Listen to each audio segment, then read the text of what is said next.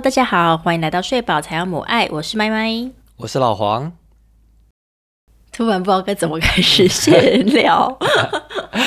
呃，那不然我们来聊聊我们的 IG 好了。嗯，好。你最近做了好多的宣传，就是关于 Reels。我们现在大概每周两更 Reels，对，就算是跟个小笑话啦。对啊，就是把之前的录音的答案摘一些比较完整的片段出来，然后画成小动画。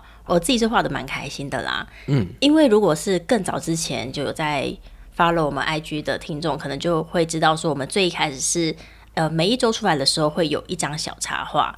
但其实那个插画，我每次在想说要怎么样画才贴近那个主题，在那边绞尽脑汁，用尽全身灵魂把它挤出来的。但是最近就换成做 reels 做小动画之后，哎呦，我真的是灵感满满哎！因为一边听的时候，一一边就会想到就是老黄那个机车的脸，觉得可恶，我一定要把那机车脸给画出来。我觉得还蛮好玩的，而且我跟你说，你知道我们上一周的 reels 表现还不错吗？什么两千点阅，两千触及，对，两千播放数，嗯，对啊，因为以前我们大概就是有到数百的播放数，觉得哇，好棒哦，因为毕竟我们每次发文大概就五六个亲友按赞而已，合理啊，对啊，对啊，然后我们那时候应该是做那个弹钢琴的那一集，然后同一周我们又上听起来不对劲的儿歌的那一集。哇，那个按赞数跟触及都有明显的提高，我觉得超级开心，而且而且还意外的接触到很年轻的小朋友的族群，国中生。对，我们接接既然接触到十三岁到十八岁，我想说哇，天哪，我们我就是这么小朋友就来来来我们的 IG 吗？不知道他会不会顺便听一下我们的节目。因为你的 hashtag 有钢琴吧，对，就接触到一些音乐系的学生。嗯，只是本来想说可能是大学音乐系的学生，殊不知竟然是个国中音乐班的学生。对呀，对呀，真的是蛮开心的啦。不过我们上个礼拜的长期交往的第一步的那个分享，那个触及率就咻往下掉了，掉超级无敌多，就是又回到就之前那个，就是听众占九十趴，嗯，然后外面的就没有，就等于是 IG 不喜欢这个主题啦。他不想要推给别人了，倒也不一定。我觉得有可能是那一天上架上的太匆忙了，因为我们那时候在台北，然后我们在台北，我们只能去星巴克用 WiFi，所以我就只能在九点半的时候就赶着在九点半赶快送出去，赶快离开。然后，所以我的 Hashtag 可能也没设的很好，然后标题也来不及，就是好好的下，可能有点差别吧。嗯，不知道哎。对啊，就在在观望看看，再观察看看吧。对，那样也欢迎我们的听众到我们的 IG 去看看我们这个新的小作品。那有什么回馈呢？都欢迎在底下直接留言给我们。我自己是希望你可以把里面的一些，因为你其实是用图来就是堆叠变成动画嘛。对，所以我觉得其实有一些可能可以变成 Line 的 GIF。像小贴图啊，像我觉得像你上一集这个，虽然点阅数很低，可是我觉得那个在爆米花海里面打滚的那个画面，超适合来放在 LINE 里面贴图，然后你在旁边写“ 好舒服哦”或者“好舒服哦”，这种都可以。哎，你好老派哦，但是你很会做贴图哎。哦，好，的确是有听众有说我们可以试看看做贴图啦。对啊，对啊，就是用现有的东西去改。那我觉得。应该不错吧？我们先做个十个、二十个的套图之类的。好啊，我来想看看。OK，好，那我们来进入今天的主题。嗯，今天的主题基本上就是要延续上次的讨论，就是我们上次聊到长期交往的的第一步嘛。嗯，就对麦麦而言，最重要的第一步就是要保有自己的独立性。嗯，可是我们上次没有聊完的部分，就是保有独立性会不会就像很多人说的？啊，就变像家人，就变像室友，就不像情侣了。然后这个副作用吗？该怎么办？因为的确也还蛮多人在问的，对不对？你你要不要来分享一下你潜水在各大版里面大家常问这个问题吗？底下蛮常会看到的讨论，就会部分人就会说：“哎呀，现在都几岁了，老夫老妻，老夫老妻无声才是最高境界之类的。”对，所以他是给予正面的回复的。有些是啊，那但是有有些人就说，家人就是最高等级的感情啊，就是这样不是很好吗？差不多的意思。对对对，但是也会有一派的人说，就是啊，那个。交往久了，还是要有一些心思，进一些小惊喜之类的，让生活要多一点火花，不然久了之后，真的就会觉得很无感。这样，就也还是会有像这样子的一些讨论啊。对，一方面就是说你要接受这个状态，另一方面说你还是可以往情侣关系这部分再努力一些些。对对对，不过最多的应该就是说他一定有别人了。什么？等等。哦，所以最大宗的是这一种哦，一定会有人说说有别人的，他说不然怎么可能会这样？哦，对呀，说这些都是借口，重点就是他有别人了。哦，对，但是我觉得其实。很多时候真的不一定是啦，我也觉得很不一定是啊，因为因为前面不是有提到，可能就是老夫老妻了吗？嗯，真的是忙工作忙小孩就没有时间了。对，你要说真的忙小三，搞不那真的是时间管理大师哎。对呀，所以我觉得，我觉得还是很看年龄层啦。嗯嗯嗯。如果你今天真的是二十到二十五岁，然后你说他突突然就是变室友，我觉得搞不好真的就像上面出来炮轰的人讲的比较像这样子。嗯，倒也不一定。所以我们今天就是先聚焦在没有其他外力介入的的部分来讨论。对对对对对对。来分享一下我们自己是怎么面对这个麦麦他保有独立性之后，我也是一个相对需要自己空间的人。嗯，所以我们真的有一段时间就比较形同陌路吗？与其说形同陌路哈，我觉得比较像就是单纯住在一起的室友的感觉。OK，对，就是互不干涉、互不影响。但是呢，你要说是多么如胶似漆，可能就嗯不一定这样。对，而且那时候也还没有小孩，对，就没有别的重心，真的就是两个人可以完全各忙各的，这样子两三个礼拜都没有问题。嗯，没错没错。那我们。怎么没有搞到分手啊？呃，可能觉得分手有点麻烦吧。我觉得我们中间经历了蛮多的挣扎啦。嗯嗯，这些挣扎就是跟大家分享，就是我们怎么熬过那段时间的。嗯，我我觉得可以举一个小故事来跟大家分享啦。嗯，你记不记得有一段时间？我们曾经因为吃饭这件事情，就弄得彼此都很不开心。啊！对啊，对，因为我本来就是个超级无敌过敏体质，对，所以就变我不能吃的东西超级无敌多，嗯，然后你就被迫配合我嘛，对对，餐厅也要挑，外送也要挑，什么挑东挑西的，嘿，对啊，就是其实吃饭就很难一起吃。每次到吃饭时间，两个都会陷入很无助的状态嘛。可能你就会说：“哎，今天要吃什么？”那我就是说：“呃，那我们吃什么？”可是面你也不行，好蛋你也不行，番茄也不行，哦胡椒也不行。但基本上大概八成以上的餐厅都不行。只有八成吗？大概九成九吧。对，因为剩下的两层里面呢，又会有一层多是你觉得很难吃的，所以更不行。所以我们的选项就少之又少，嗯，少之又少就算了。就如果你是那种可以每天都吃同一家餐厅，然后都吃的很开心的，也就算了。你又不是，对不对？又会吃腻，想换口味嘛？我觉得一个礼拜吃一次就差不多了。对，所以呢，有段时间呢，我们真的就会因为吃这件事情变得很困扰。后来我学习说，那我先发制人，因为每次都是你说要吃什么，然后我就提了一堆都不行，然后我就觉得很烦。所以有段时间我就想说，好换我。每次吃饭时间要到的时候，我在你嘴巴要张开的那一瞬间，我就马上讲说要吃什么，哦，然后把问题丢到你身上这样子。但是最后还是一样嘛，结果还是一样啊，因为差不多。基本上我提的就是那些东西嘛，嗯嗯，然后两个人都会吃腻啊，对呀，对呀。进展到后来，OK，那不然自己煮，嗯，有变好吗？没有啊，因为你知道食物要好吃，有时候就是看肉需要腌一下，腌蛋啊，腌酱油啊。可是呢，酱油又要挑哦，因为有些酱油里面可能会加点味素，对，这种你也不行。对，没错，后来真的是找半天，终于找到一款酱油是 OK 的，所以才勉勉强强可以。但是蛋还是不行，蛋还是不行啊。生蛋是我所有过敏源里面最高的那种，我只要碰到蛋，我基本上。就是狂拉，就是狂拉，没错。所以到最后呢，我煮出来的食物就很难吃，而且两个人吃饭其实没有想象中的好煮，就一定会有剩很多菜嘛。然后我就觉得我都已经煮出来了，我就希望你都把它吃完。然后所以就会。接下来三餐都负责把那个菜清掉，然后就越吃越哀怨，就觉得为什么我三餐都要吃这么难吃的东西？然后就觉得很生气，我就觉得有人煮饭给你吃，你就应该心存感激，怎么还可以嫌人家难吃？就很像那种年轻情侣不是什么第一次煮饭给对方吃吗？对那烧焦你也应该要把它吃掉嘛，对，对对？就就算超咸，也要说嗯好吃，然后多配几口饭，多喝几口水，把它吞掉，应该要这样才对呀、但没办法，我们那时候已经是老夫老妻了。真的超惨的。那我觉得那段时间之所以这么辛苦，觉得很不开心，很大部分的原因是因为我就把你在食物上面的困难全部都压在我自己身上。我就觉得哇，你这样这么辛苦，那我一定要帮你解决这件事情。哦，对，然后就搞到最后，我自己压力也很大，然后我自己也很不开心。就是你想要当个贴心的伴侣啦。对对对对，其实这个初衷是超级无敌好的，嗯。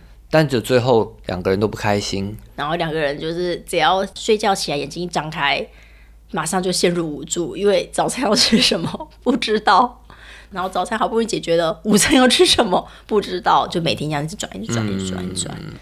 那中间我们就为此吵了无数的架嘛，对我就一直跟你讲说，我真的觉得跟你吃饭好痛苦哦。那过了几次之后，你就跟我讲说，那你就不要再管我啦，你就不要再管我要吃什么，我吃什么我自己负责，你就吃你自己想吃的，你就吃的开心就好。哦，你不要再来管我有没有吃东西，我就算因为不知道吃什么，然后所以就整个晚上都没吃东西，那也是我的事，你不要管我，怎么感觉跟那个叫你一定不要洗碗是一样的意思？有点类似，就是反正先停下来，对、哦对，你去做你的事，我去做我的事，这样子。没错。其实我觉得逻辑是一样的啦，嗯就是停下来这个循环这样子。嗯，那我开始会觉得怎么可能？我那时候就觉得怎么可能？因为你不吃东西，你脾气就会很差，然后你脾气差的时候，你就会影响到我。因为整个气氛就会很不好嘛，嗯所以我就觉得怎么可能不吃东西？但是你就说就是不要管哈，你会努力的不要脾气差，或者是我要是发现你脾气差，我就我就离开你身边之类的。总之就不要让这些事情影响到我这样子。那我于是我就半信半疑的，先试试看啦。对，就决定说好，那就这么做这样子。然后你那阵子就开始疯狂煮自己过去两三年都没有办法煮给自己吃的东西。没错，因为我其实是一个煮饭非常懒的人，我就是喜欢就烫一坨面，然后烫一坨菜，然后烫一坨肉，再烫一颗蛋，淋一点酱油就这样吃。但是你你会觉得那个东西像吃喷之类的，因为它也没有调味啊。然后我就觉得啊，那就就是吃食物的原味啊，这样这样吃完又方便又快，然后我又觉得很好吃。我一开始想说，这应该跟外面的干面吃起来差不多吧？No No No No No, no, 差多了。对你要是吃过这样子的组合，你就会发现哇，外面的那些干面看起来很简单，但其实都很有功夫在的。对对对对对，没错，但是我就喜欢这样子很简单的吃，但是我不可能就煮给你啊，因为因为你也不吃面，对我不能吃面，我对吃。麦麸过敏。没错，对，然后如果你心血来潮的话，你一个礼拜也会炒一个什么咸蛋苦瓜给自己，嗯，对不对？对啊，对啊我就爱吃苦瓜、啊，你就爱吃苦瓜也爱吃？咸蛋呐、对啊，我也不能吃蛋啊。反正你可以一个礼拜七天有五天都吃干面，对。然后两天给自己一点 surprise，对。这样你就找到一个自己哇，每天晚上回来过得很美好的一个动力。没错。所以那段时间我就觉得，突然就觉得好轻松哦。就是保有自己独立性的最高境界。对啊，真的觉得很轻松哎，因为我要是肚子，我就随便刻一个三明治，我也觉得很棒。我在食物上的选择，就突然就从零点一趴，突然就变成一百趴都可以，就觉得好开心，很自由。然后我就自己去解决，因为之前的状况是你不是说你会反问我，嗯，那决定要吃什么嘛？对。可是好，那我从我的勉强的口袋名单里面，三家五家里面选一家，嗯，可是你可能不想吃嘛，你可能觉得、哦，今天其实没那么饿，哦，不想吃这么多，今天没有、嗯、想要吃重口味，今天没有想要吃鸡，没有想要吃鹅之类的，嗯，所以说就变我提出来的也可能会被你否决。对。那现在就变 OK，我如果想要去吃这家便当，我、嗯我就去买这家便当对对好了。对，嗯，然后有时候我就想说，哦，我干脆买两个，然后一个冰起来，明天我自己吃。对对对因为我已经想好了，隔天我们绝对不会一起吃，即便我会开始为自己的明天后天盘算。嗯，那我也就就比较不会，就是你讲的那个饿肚子。反而我为我自己负责的时候，比较不会饿肚子。嗯嗯，因为如果今天我不知道明天要吃什么，我就碰运气嘛。嗯，就比如说，哎、你刚好煮一个什么，然后我觉得可以，我就吃；那我觉得不可以，我就吃两口就不想吃了。对，那我就饿肚子，然后我就生气，你就超级不开心。嗯我们就跳脱了这个恶性循环。对，一开始会觉得哇，这样真的很赞。可是我觉得大概运行两三个礼拜之后，嗯，我开始会觉得有点怪怪的感觉。嗯，就是有种白天上课啊、上班啊，回来之后肚子很饿嘛，然后晚上打开冰箱开始在自己弄东西的时候，我旁边就会有个黑影在那边。盘来盘去，什么意思？意思就是说，就如果冰箱里刚好有你的食物，然后你就会晃过来把你自己的食物热一热，然后你就拿去吃，然后我就继续弄我的。那有时候你可能刚好没有帮自己准备到食物，所以你就会晃过来看一看，然后看看就觉得啊，今天不知道吃什么，算了，干脆今晚不要吃这样子。然后我就默默继续弄我自己的东西。嗯，然后那一瞬间会觉得哇，心酸画面流出哎。就觉得哇，貌合神离，连个晚餐都不一起吃的的伴侣在那边，我不知道哎，我就觉得有有种。风吹过来很冷清的感觉，因为从小我们家就是晚餐大家一起吃的那一种啊，就是我爸是在外面工作，就从早一路工作到晚上的那一种。那我妈呢，就是全职的家庭主妇。那我我爸会希望我妈每天晚上回来都要帮他煮三菜一汤啊。对，所以晚上爸爸回来的时候，我们是全家人围在一起吃三菜一汤的这样子，就是又温馨食物又好吃，然后大家就是和乐融融的在吃这样子。然后没想到我现在过的日子是。各弄各的，各管各的，饿肚子就算了。你让我想到一个 Justin Bieber 的 MV，怎么样？就是那个那首歌叫《Love Yourself》嘛。对。哒哒哒哒哒哒啊哒哒哒哒哒哒哒哒哒哒哒哒哒。对。然后他那首歌就说你要爱你自己嘛。可是他 MV 蛮靠北，他 MV 其实是变成是。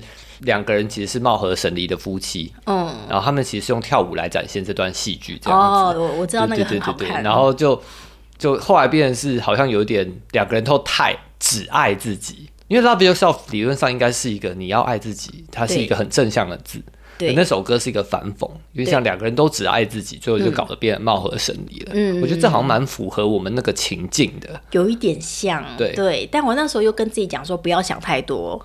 对不对？就是要是我这时候心软，又在那边就是好了，帮你煮，然后煮了之后你又觉得不好吃，我是不是又更生气，又会掉入那个循环？所以我就告诉自己说，我不要想太多，再撑一个礼拜，再撑一个礼拜，再撑，我就好好的专注，说不定只是个过渡期嘛。嗯，过之后习惯了，大家就好了嘛。就像有一些伴侣，他们可能是分房睡的，因为他们可能睡眠习惯不一样，如果在一起睡的话，就会影响彼此。对，所以最后分房睡是一个最好的选择，感情反而变得更好。我就想说，说不定我们就是这样，我们就是一个适合分房睡。适合分开吃饭的伴侣这样子，对对，但是呢，这一切的就是催眠自己呢，到某一天被打破了。发生什么事情？你记不记得有一次，我的一个还蛮要好的朋友就来我们家吃饭，嗯，对，一起吃晚餐嘛。然后那一次就是我要煮饭给他吃，我就跟他讲说啊，最近呢我想到什么菜，然后想要一起煮。他说好啊，那我可以陪你一起煮，然后我们就一起一起。来准备吃晚餐这样子，呃，我们就买好了菜啊、料啊，都准备好啊，然后就在旁边切菜，然后在旁边帮我可能打蛋之类的。我们就一个在厨房里面合作无间，然后在那边煮，然后我在煮的时候，他还顺手就开始帮我清理厨房，然后就边我他一边弄一边就是你知道。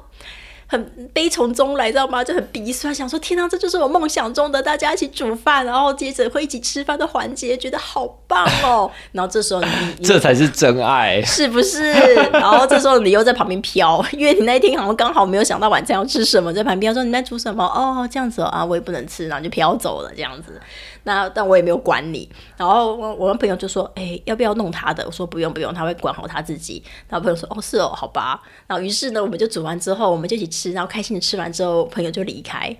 哦，而且朋友还帮我一起洗完碗之后，弄得干干净净才离开，多么的他是一个比我们两个都在乎清洁的人。没错，他他一边清一边说，哎呀，你这边要怎么弄？哎，你那边要怎么弄？然后就跟我讲很多把厨房弄更干净的 paper，我觉得哇，真的是太棒了，好感动。但总之呢，那一天他离开之后，你就突然又飘过来，悠悠的跟我讲说：“你都煮饭给他吃，不煮给我吃。”我这么傲娇？对。哎，我当下就是突然整个人就是分裂成两个部分，理智线断裂。对，呃，应该说是分裂成两个部分啦。其中第一个部分就是理智线断裂的部分，就是想说，所以怪我喽？不是就说好两个人弄自己的吗？就算我煮了，你也不会吃啊。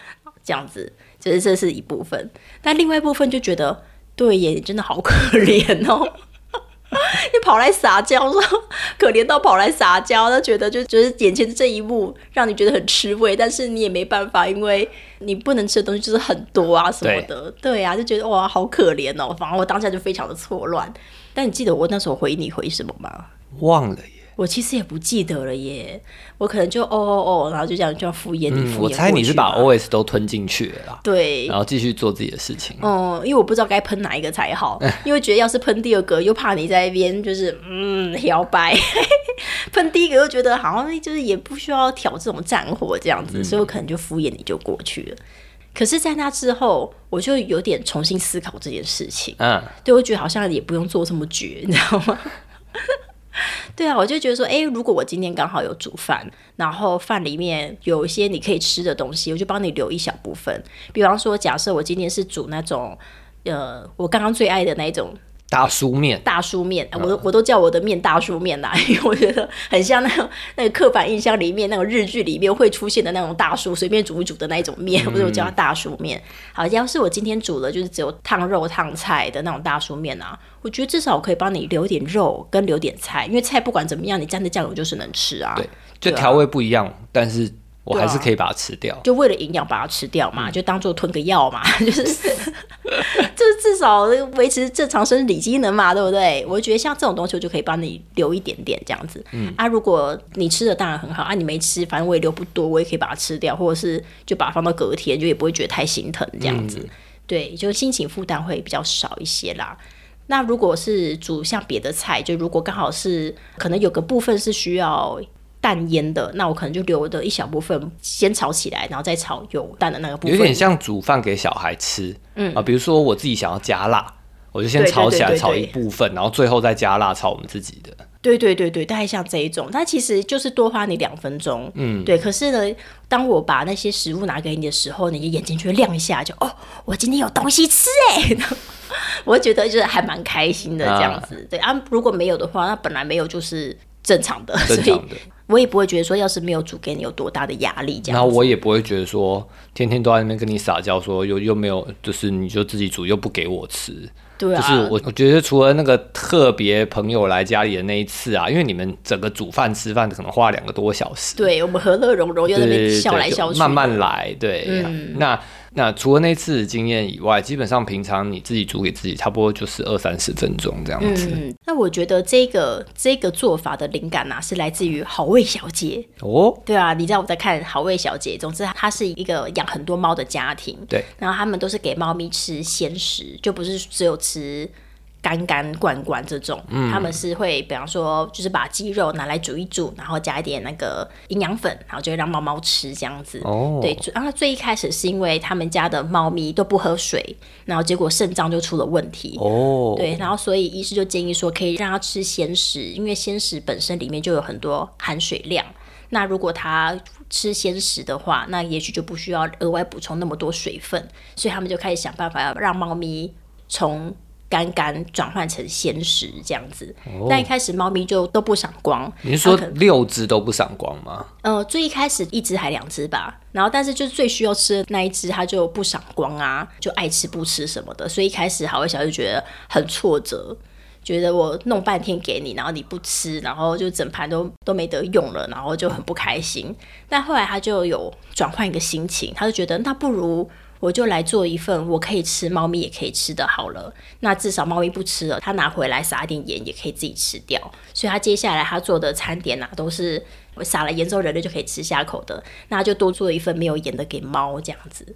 那当他转换成这样子的模式之后，他就开始觉得，哎，煮鲜食给猫咪，心情上的负担没有这么大。当猫咪不吃的时候，他也不会觉得说很挫折。那当猫咪吃了之后，就觉得哇，好棒好棒，然后就可以这样循序渐进的转换它们的食物，这样子。总之就是变成猫咪是顺便吧。可是我觉得还是有一一点不太一样的地方，是它每天还是得要煮给猫咪。对对对。只是它先想自己想吃什么，然后再给猫咪一份。可是我觉得你甚至连这个压力都没有，你每天不一定要煮给我吃。对，没错。你可能三天煮给我一次，就就差不多了。嗯嗯嗯嗯。所以我觉得，就转换这个思维之后，就找到一个我觉得还不错，然后呢，你偶尔也有点甜头吃的这个运作模式，我觉得哎还行这样子。所以我们就从完全独立性，嗯，然后两个人貌合神离，进展成你在养一只猫，哎，大概是这么感觉。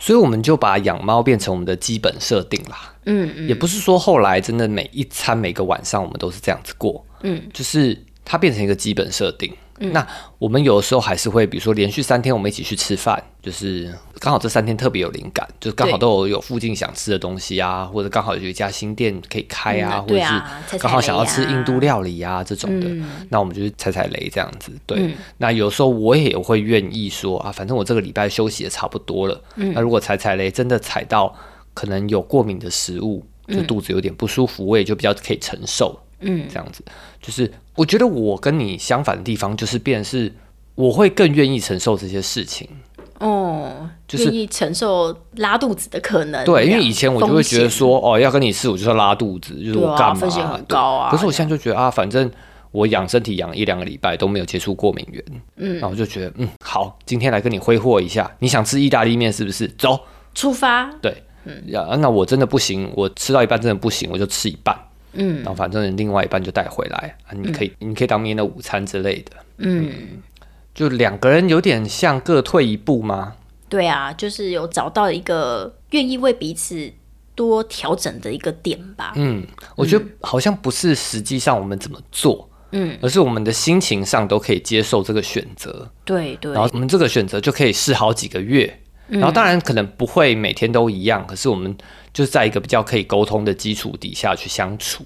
嗯嗯嗯嗯。那回到那个，如果各自独立，然后就渐渐的变成陌生人怎么办的这个怀疑，就我纵横各大论坛嗯 这么久，我觉得这个问题的背后，其实就是发问的那一个人。他也许是想要更多的亲密感吧，啊，对，所以他才会有这样子的担心。那我觉得这是很正常的担心，就是每个人在关系里面都会有自己的需求，然后都会有自己的一些想象跟期待。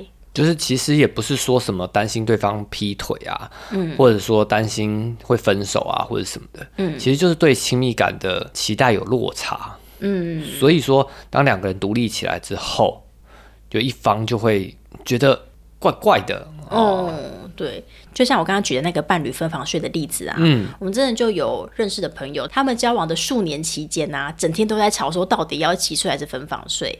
因为他们就是一方真的是只要一点声音就会惊醒过来的类型，嗯，但另一方又觉得睡觉就是要抱在一起，然后黏在一起睡，那才叫做情侣的那一种类型，嗯，所以那好几年都在吵这件事情，但吵到后来他们有自己的那个解决的方式啦，他们也有尝试各式各样的方式，我觉得其实都还蛮值得参考的。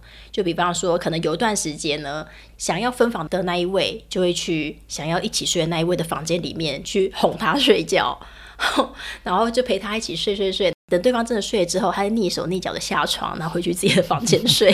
怎么很像我在对待小何？对对对，就很像对待小朋友那样。哎，可是另一方就觉得说啊，至少一起睡的时候，那个亲密感是在的，嗯，还可以聊聊天呐，对啊，可以聊聊天、撒撒娇啊，交换一下今天发生什么事情啊，这样子。那对另一方来说，他就觉得啊，就宠他一下、疼他一下这样子，但最后他还是有他的。完整的好的睡眠品质，对啊，对啊。那有一段时间呢，那个他们又调整成 OK，工作日的时候就是分房睡，好，因为可能想分房的那一方可能觉得啊，这段时间真的是太忙了，我没有时间哄你睡觉，对，所以就是工作日的时候他就是分房睡，但是假日的时候就用这个模式。没有假的时候，他愿意一起睡哦，就是睡得不好也没关系，对对对对，调试一下，对，就是补偿他平日都没有办法一起睡的那个难过的感觉，这样子多补偿一点，这也是个好方法。没错，所以我觉得虽然他们形式上是分房睡，可是他们有找到一个他们维持彼此亲密的感觉啦。感觉两个人都很愿意退一步啦。对对对，呃，对，知道为什么我要为什么我要犹豫一下吗？就是虽然他们各退一步了，但他们每次跟朋友聊到这件事情的时候，还是吵半天，就 啊，你就是不跟我睡啊，但是你就真的很吵，还是会吵吵闹闹。但其实他们是运作的还不错，人家就感情好啊。对呀，对呀，就是要在朋友面前碎嘴一下，抱怨一下就哦放闪放闪。对呀。我觉得从他们的例子，其实就还蛮蛮能够看出，就是呃，一面维持独立性，但一面又维持亲密感的一些方法吧。其实我觉得从他们例子里面，我觉得可能最重要的事情就是彼此都愿意沟通，彼此都愿意一起去找到大家都能够接受的方法。这件事就是那个沟通的管道是敞开的啦。嗯，所以感觉就是面对这个独立性可能貌合神离这个副作用啊，嗯，就是要两个人都愿意再为伴侣关系再付出一点。嗯，对，就不用像正在追求彼此或刚在一起热恋期那么夸张，如胶似漆，时时刻刻黏在一起。对，这样。但是一个礼拜七天，可能有一天两天或者两三次，就是多做一点什么，或多讲一点什么，或多花一点时间，花多花一点空间在一起。对对，那就会有点不一样。哦，这样我想到。在我纵横各大论坛的时候，超级常看到的一个抱怨，嗯，哦，这很典型的抱怨，就是太太会上来抱怨说，先生整天都出去跟朋友打球。哦，刚开始在追求他的时候，那个每天都陪他出门逛街啊，每天都陪他吃饭啊。但在一起久了之后，或者结婚了之后，他每天一到五下班晚上回家就是跟朋友打球，然后呢，周末六日呢又是另外一团比较大团的打球，打了一整个周末。他每天。回到家都找不到人，然后底下就会有人。开始分享他们的经验，然后有人说：“哦，我家还是有有些不是打球，是打打麻将的，然后有些是打电动的，就是各式各样的，就是打各式各样的活动这样子。”我记得印象蛮深刻，就是有些人就会分享他们怎么样处理这个状况。那其实我觉得他们处理方法跟刚才说的分房睡那个蛮像的。嗯，就比方说他们就跟先生讲好说你要打球什么的，我觉得这是一个还蛮良好的嗜好，我也不想要限制你。对，他就是运动啊。对啊，对啊。可是你这样子每天都看不到人。我真的会觉得说，我们还是夫妻吗？我有一个小东西想要跟你分享，转身房房间是空的，对，他就开始就会开始怀疑说，我跟你在一起干嘛这样子？所以最后他们就可能协商出说，假设那个先生觉得哇，周末那个团真的很重要，那能不能就那个平日团少打两天，你就打一三五，然后二四就陪老婆，对不对？然后或是周末团两天，你就选一天去，然后另外一天就是家庭日。那这样子运作下来，就是彼此也觉得哎还不错。那有一些是打电动的，比方说可能打英雄联盟哦，他不但要打英雄联盟，他还要追比赛。然后最近三不五时，每半年就会有个很大型的比赛，一定要看。嗯，对，老婆就觉得很堵然啊。特别是如果又要顾小孩，觉得可恶，老娘都要顾小孩，你在那边看比赛，然后这样子我们家庭怎么过？这样，那最后可能就协商出来说，哦，OK，这个比赛是大型的比赛，一定要追。可是呢，他可能就只从四强之后再追，嗯，追四强再跟冠亚战，因为这个就没有办法说是变一三五二四六，对啊，因为他那个赛季就是那两个礼拜，所以可能就季后赛那个月他会看比较多，对，那平常他可能就看比较少，他可能平常一个礼拜只看一天，对，那季后赛的时候一个礼拜可能要看到五天，嗯，但是因为季后赛这种东西是可以提前协商好的，对对对，就就你可能知道某些队伍就是在这一天比赛，对，就可以先讲。对啊，那要顾小安的房，搞不好就可以提前约说，哎，这个月我比较需要求助哦，亲朋好友们多来我家哦之类，或我们多一起出去吃饭哦之类的之类的。那个仔仔就在家里看比赛，哦，或者仔仔就在前一个礼拜多补几天，多补几天陪小孩，让另一方可以多休息一下，好，然后让你下个礼拜多看一点比赛，嗯，就这也是一个还不错的协调方法。对，所以我觉得真的最重要的就是。大家愿意开口去去谈呐，不管是谈你的需求是什么，或者是去谈说某一方要多退让些什么。因为我觉得有时候谈这个需求啊，可能有点对到我们上一集讲的，就当我觉得希望这个人少看一点比赛，然后多陪陪我，或是多陪陪我跟小孩的时候，就觉得。这个不是常事吗？你都是一个有家室的人了，然后你怎么会觉得说你现在还可以整天都在看比赛，然后都不管我们，然后或者是就算没有小孩好了，你都是一个有伴侣的人了，你这样整天看比赛，难道不会觉得跟我就没有感情了吗？难道你就觉得我在旁边放就可以了吗？还要我告诉你说你需要多点时间陪我？这不就是我开口求你吗？这不是你应该自己做的，怎么样？我开口求你呢？就会陷入这一种觉得。不想要开口，怨怼的状态，对，又怨怼，然后又不想开口，就会莫名的有那种愤怒。但其实这个时候，真的就是开口说，就是哎，你应该要来好好的陪我喽。你看看过去这一整个月来，我们相处的时间有没有五分钟都不知道？对啊，就这样子才有机会。我觉得再温柔一点会更好了。哦，再温柔点更好吗？我还想说我要用个开玩笑的语的语气，不要让听众有些不好的示范。哦，没有哈。那那那你示范一个温柔的，我只会也也不用示范，就是你就当做你真的在求他好了。哦，我我真的觉得啦，求他，我觉得你就放下你的矜持，嗯，你就当做你真的在求对方。哦，因为我觉得当你真的在求对方的时候，嗯，对方反而会心软。哦，他就觉得啊，我怎么会搞到这个这步田地，竟然要对方来求我哦，然后就觉得啊，这是好好好，你不要再讲，不要讲，我都懂，我都懂，好好好。这可能要看个性啦，对啊，对啊，对啊，要看个性啦。如果对方是那种。你求我，我偏不给的那种。哦，所以大家自己观察一下啊，怎么意思有道啦？大家自己抓那个那那个那个方法。那如果嘿，我们讲很多调试的方法，对，如果真的都没有办法调试，嗯，就真的两个人貌合神离，对，真的感情就淡了，怎么办？我觉得走到这一步哈，有时候真的就是一个回头过来检视你们关系的契机啦。那当我们在检视关系的时候，我们当然一部分大多数要劝和嘛。我自己啦，我自己的偏好是啊，如果不行就分开看看啊。对啊，就是我觉得你随时都要有，你其实可以，你其实可以抽离，其实可以离开的这个选项放在心中啦。对，虽然我觉得很难，我自己也会觉得这真的很难，可是它永远都会都要是一个选项。有趣的地方是，你是用分开，嗯，而不是用分手，嗯嗯，差在哪里？我觉得分开就感觉还有可能再聚在一起的感觉哦，分手就是这种感觉，好啦，就撤一撤啦，就是你过你的，我过我的啦，对对对对对对，因为我们就有朋友的例子啊，嗯，他们真的就。OK，可能本来也就没有什么在传讯息了。嗯，讲说好，那我们这段时间就分开。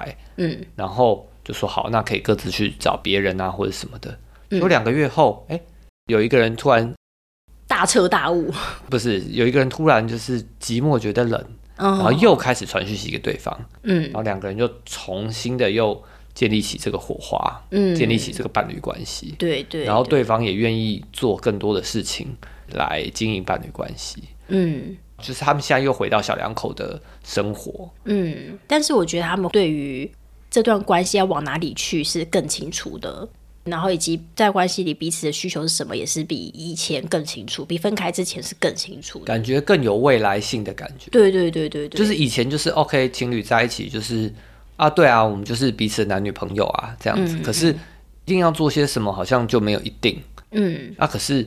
未来有没有要结婚？未来有没有怎么样？未来有没有生小孩？就有什么好提的？对，就是现在工作都这种已经忙到乱七八糟，何必呢？那可是过了几个月就不这么想了，就觉得嗯，虽然工作还是很忙，可是至少有些东西你问我，我会把我的想法告诉你。嗯，如果有没有要结婚？那我妈妈那边困难是什么？我然后我怎么想？这样子会比较愿意开金口啦。嗯嗯嗯嗯嗯嗯嗯，所以那个分开比较像是一个。重新整理脑袋，重新整理的一个点啊，一个沉淀的机会。对对，那其实我得说，就是我们那一对朋友啊，这样的故事其实真的算是少数。嗯，我觉得大家会害怕“暂时分开”这个词，通常都是啊，各大论坛底下就会说说什么“暂时分开”，根本就是不爱了。很多时候，很多时候不一定是真的不爱啦，但是很多时候真的就是，哎，的确看到很大的起点，所以决定协议分开。然后分开之后觉得，哎，确实回不去了，那就离开。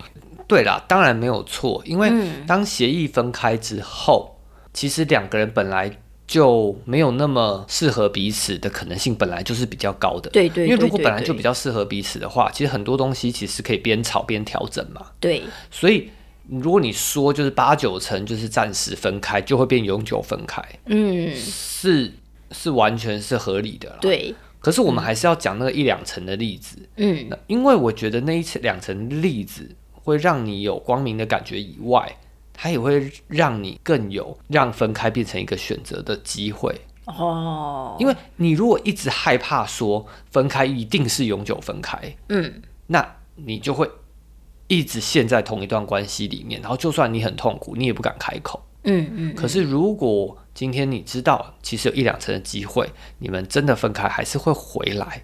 嗯，我觉得就像买股票啦。啊，就是你就是那个这个股票一直跌一直跌哈，你就觉得不行不行，我一定要在某个地方停损了。哦，好，那你停损之后，你还是有可能把它买回来嘛，对不对？停损之后，然后再看它，它发现哇，它崩得更惨，然后甚至崩到啊，这个这家公司收掉了哦，就是永久分开，没什么好说的嘛，对不对？哦，但是他分开之后呢，你就开始，他就看到他那盘整、盘整、盘整，盘整后来你发现，哎，好像真的有机会进场喽，哦，再买回来，哎呀，就是最后还是赚的嘛，最后还是赚的，你不要想说套牢套牢到底点再回来。哦，你还是先停损，嘿，先停损啊，等它涨回来再减，对，哦，等个半年一年，哦，时间是站在你这边的，对，这样有有效吗？哎，不错哎，是不是？就是保有各式各样的可能性啦。但是我会觉得说，哎，分开这个选项它是永远都在的。就是当你们走到某一种觉得哎，好像怎么样子都过不去的情境的时候，思考分开，我觉得不是多么。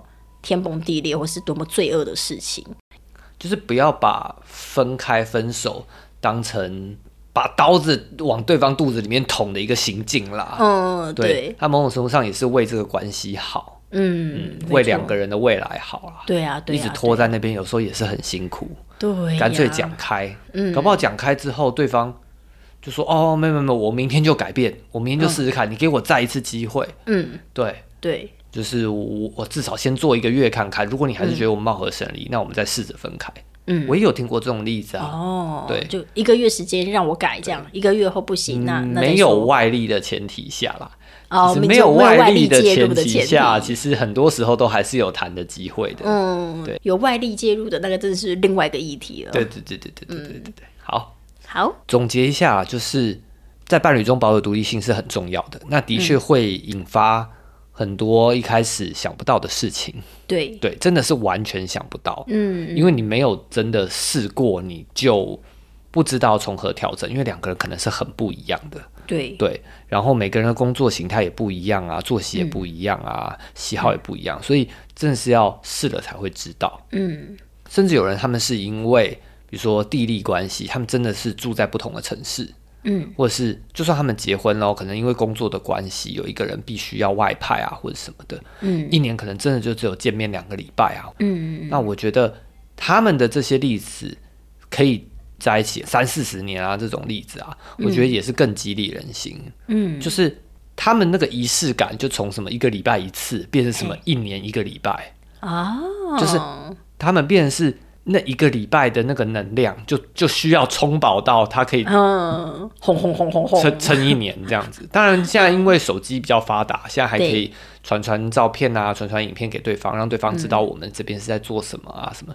我觉得又又更光明一点啦。对，所以我觉得各式各样不同过自己生活的状态。嗯，重点是你心里有着对方。嗯，就是我觉得当你心里是有着对方的时候。我觉得其实就跟所有的关系是一样的，嗯，就像你长大了，你一定会离家嘛，对，那对，你可能没有跟爸妈住在一起，可是你心里有着对方，嗯，那如果想到一个什么，打个电话回去，过年过节的时候带一个伴手礼，嗯，然后或者买个家电给家里，大家都会非常非常的开心，嗯，对，所以这样听下来，我觉得是不是终归一句，大家开心就好，就是。意思就是说，意思就是说，虽然我们这个形式看起来好像大家会觉得说，哈，你们这样子真的有在经营感情吗？哦，啊，你们这样是不是真的貌合神离啊什么的？可是你自己在关系里面的人，你自己会知道。这个关系的感受是如何？哦，你的满意度是如何？其实我们过得舒服就好了。对啊，别人怎么管我们不要管。对啊，就是别人说，哎，你们这个一定是对方劈腿或者什么的。可是你只要相信彼此，嗯，对，你觉得他没有劈腿，这就只是我们的生活形态，就是转成这个样子。对，那你就不要管外界的声音就好了。对啊，对啊，就叫他闭嘴 就好啦，是不是？我觉得另外一个就是。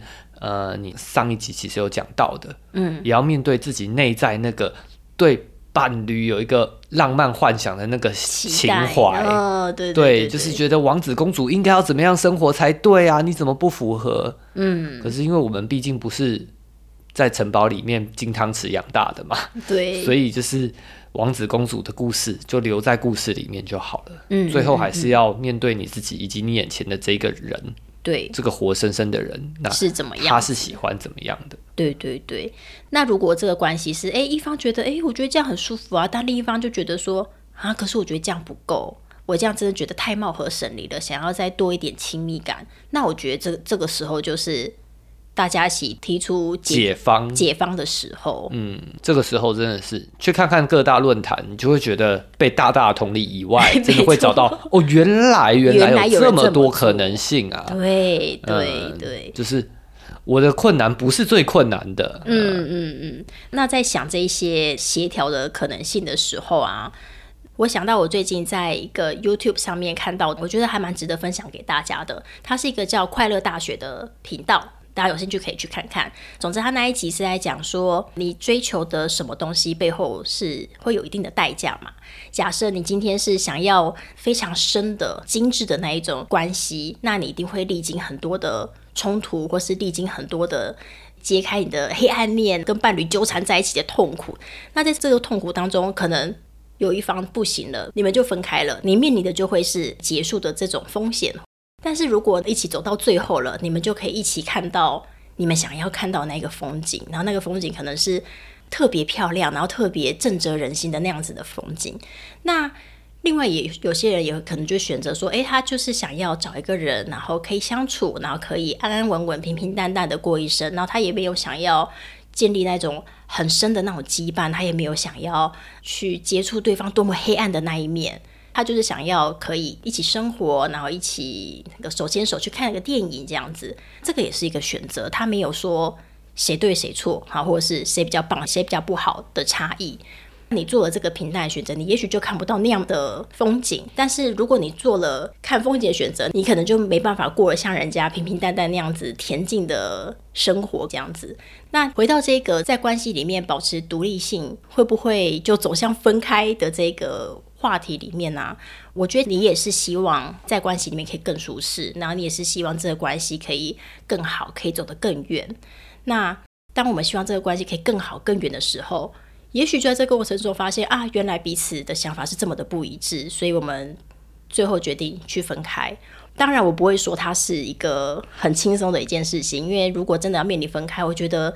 都会有那种很害怕、很恐惧，然后甚至觉得很痛苦、焦虑的那个心情。可是，我觉得我们可以选择的是把那样的心情像调收音机一样，把它转小声一点，你就不会被那个恐惧控制住。你可以更清醒的去看待自己的样子。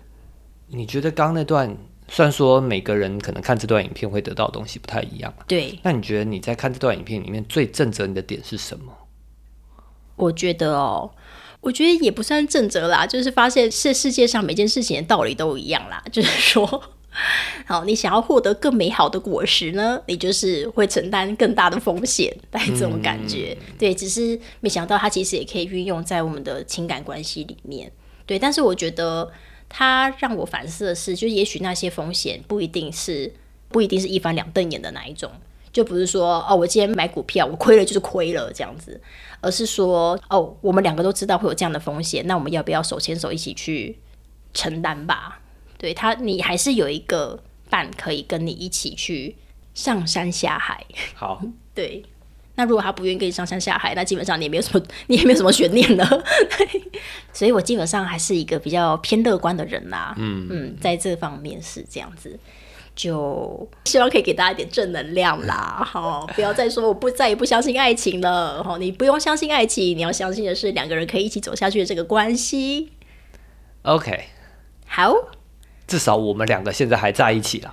对啦，对啦，好啦，那我们就下个礼拜见喽，各位。那我们今天就先祝福大家，海浪滔滔我不怕，涨起舵儿往前滑。那我想要祝大家柳暗花明又一村哦，是给 大家拜拜，大家拜拜。